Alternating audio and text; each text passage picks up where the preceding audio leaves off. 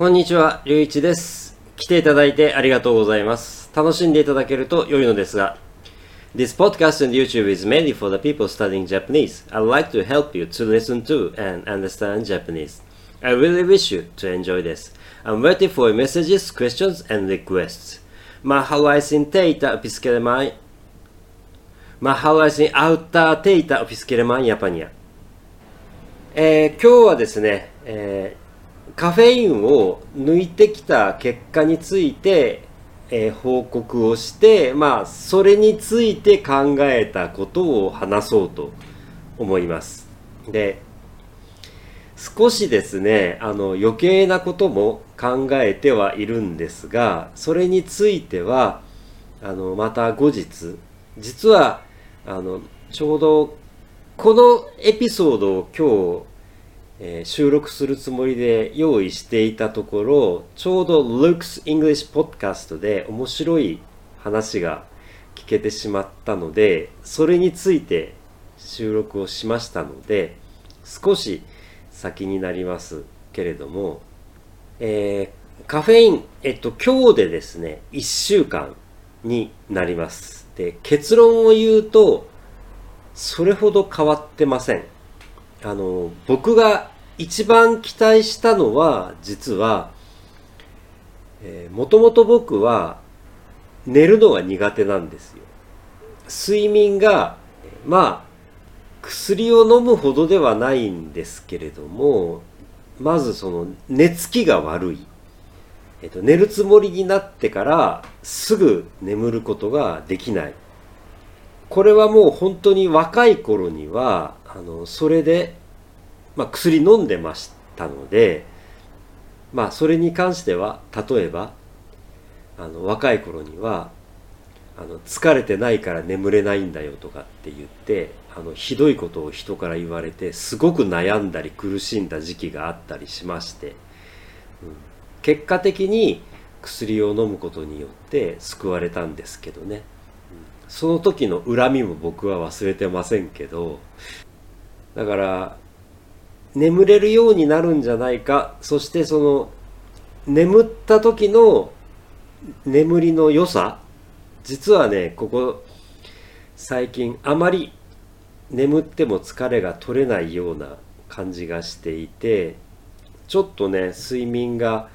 辛いなと思っていたのでそれに関してもひょっとしたら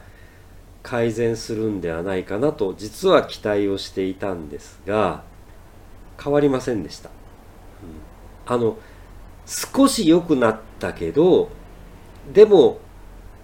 って言うんだったらじゃあもうちょっと長く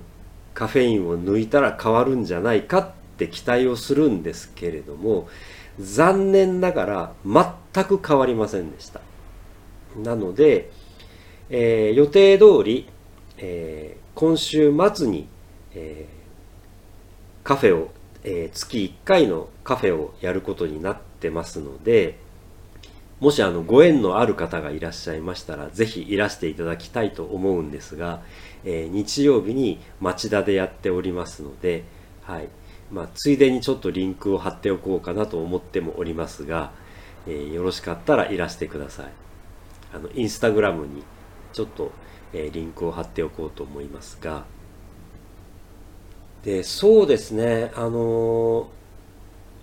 カフェインを抜いた後で軽い頭痛があったのでひょっとしてこれかなって思わなくはなかったんですがやっぱりあのもともとあのカフェインの影響を受けにくい人は多分カフェインを抜いてもそれほど変わらないのかなっていうことはねやっぱり今回思いました。ただしただしです。1週間はきちんとカフェインを抜こうと思ってましたので抜いている間にすごくいろんなことを考えました。それがこの後の話なんですけれども。まあ僕らしい話ですよねこれは本当に。こういうことを考えてこういうことを話してしまうっていうのはあのね一部の人からはえー、うざいやつだとか面倒くさいやつだとか思われるんだと思うんですけれどもまあ僕らしいので仕方ありませんけれどもこれまで要するにカフェインを抜いたコーヒーデカフェっていうものに対して実はね全く考えたことがなかったんです。っていうのはやっぱりあのデカフェの豆っていうのがそれほど種類が少ないえ、種類が少ない上にやっぱり味が少し落ちるんですよね残念ながらだから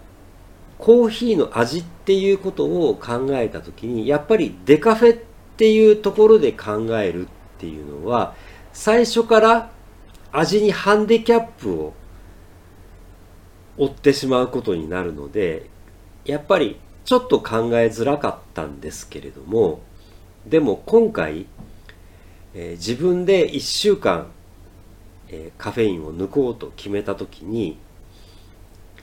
正直言って、えー、3日目で、えー、デカフェのコーヒー豆を買いに行きました。はい。ちょっとインスタグラムに書きましたけれどもやっぱり僕はコーヒーなしではちょっといられない。うん、そうですね。コーヒーには依存してるのかもしれないですけれども。で、えー、その時にどういうことを考えたかっていうとこれって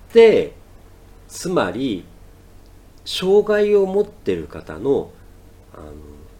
日本語で言うとバリアフリー英語で言うとアクセシブアクセシビリティの問題と同じなんではないかなというふうに思ったんですよね。あの例え他に言えば例えば日本では、えー、ベジタリアンとかヴィーガンの方に対する、え、レストランでのオプションがすごく少ないんですよね。あるいは、え、イスラム教の方に対して、えイスラム教で食べれ食べることができないイスラム教で食べることができない食品を提供しているレストランがすごく少なかったりあるいは、えっと、最近だとねあのグルテン、えー、小麦のタンパク質発音がわからない、えー、グルテンフリーっていうものに対する考え方もありますので日本ではまだまだそういう、えー、いろんな、えーニーズに対しての対応が少ないんですよね。で、デカフェっていうのもその一種であって、で、せっかくそのデカフェっていうコーヒー豆が存在するわけじゃないですか。だったら、やっぱり、あの、カフェをやる僕たちは、デカフェの豆を用意するべきなんじゃないかということをね、実は非常に思い、えーえー非常に思いましてで反省もしました。ので今週末はもう間に合いませんのであの豆の仕入れが間に合わないですから、えー、来月の、えー、カフェから、えー、デカフェを用意するということにしました。なのでこれからデカフェの生の生の豆で、えー、仕入れることになりますのでデカフェの生豆を仕入れてそれを焙煎して、えー、味もいろいろ試してみて来月のカフェには、えー、カフェインレスコーヒーを用意、えーと、デカフェを用意しようと思っています。で結局そういうことって僕の話の中で伝わる部分は多分あっただろうと思うんですけれどもマイノリティに対して配慮をしましょうよっていう社会としてみんなで配慮をしてきちんとマイノリティに対してリスペクトをして例えば LGBTQ の人に対しても同じですよね。障害ハンディキャップを持ってるだけではなくてそういう人たちだけではなくて。でそういうことを言っているにもかかわらず自分がデカフェの豆をデカフェを用意するっていうことに対してカフェを1ヶ月に1回ですけれどももう始めてから1年以上経ってるわけですよ僕としては。1年以上経ってあ今やっと気がついたのかっていうことを遅いなと思ってそれもすごく反省している部分なんですよね。自分がマイノリティだと思っていてマイノリティに対して配慮をしろよということを言っているにもかかわらず自分が気がつかなかったということをものすごく反省をしているところです、はい、もうねあの日本人だったらこういう言葉が聞こえてくるのが、ね、もうこういうことを言うだろうなっていうのをね、聞こえてくるんですよ、頭の中に。いや、そんなところにお金はないよと。商売をするのにこんな大変な思いをしていて、そんなところにね、割くお金もエネルギーも余裕も全くありません。無理です。財源はどこにあるんですかとかっていうことをね、日本人だったら絶対言いますよ。だけど、そういうことじゃないんですよね。古い話をすれば、多分、例えばですよ、週休2日なんてそんなことをやったら会社は潰れるとか、1日に8時間労働、たったそれだけの労働時間だったら会社は潰れるよっていうことを何十年も前に企業経営者、会社の経営者の人たちは言ってたはずです。だけど、今、たくさんの国で8時間労働、週休2日が成立してますよね。なぜですか？っていうことなんですよ。僕はそういうところに配慮をするというのはお金の余裕があるからできるということではなくてそういうところに配慮をしないのであれば人として恥ずかしい商売をする資格がないということなんじゃないかなというふうに僕は思っていてだからこそそれに気がつかなかった自分を恥ずかしいと思っているんですけれどもだからねこうやってあのデカフェっていうものに気がつくことができた今回の1週間カフェインを抜いたこの経験は自分にとってとてもいい勉強になったなと思ってすごく感謝をしています。最後に申し上げますがこのカフェイン抜きのアイディアをくれたのはいつもながらですがジェームスです。ありがとうございます。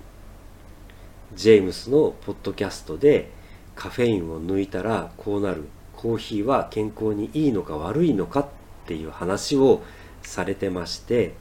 で僕はその時からいつかカフェインを抜いてみようっていうことをやってみようと思っていまして実はそれが今になったという話ですだから一回頭に入ったことをきちんと覚えておいていつやろうっていうことを今すぐでなくても試してみるということは僕はとても意義のあることだと思いますし面白いことだと思っています。はい、ということで、えー、今日も最後まで聞いていただき見ていただき本当にありがとうございました。いつも楽しく話をさせていただいて感謝をしております。皆様もお体に気をつけてぜひまたお目にかかりましょう。失礼いたします。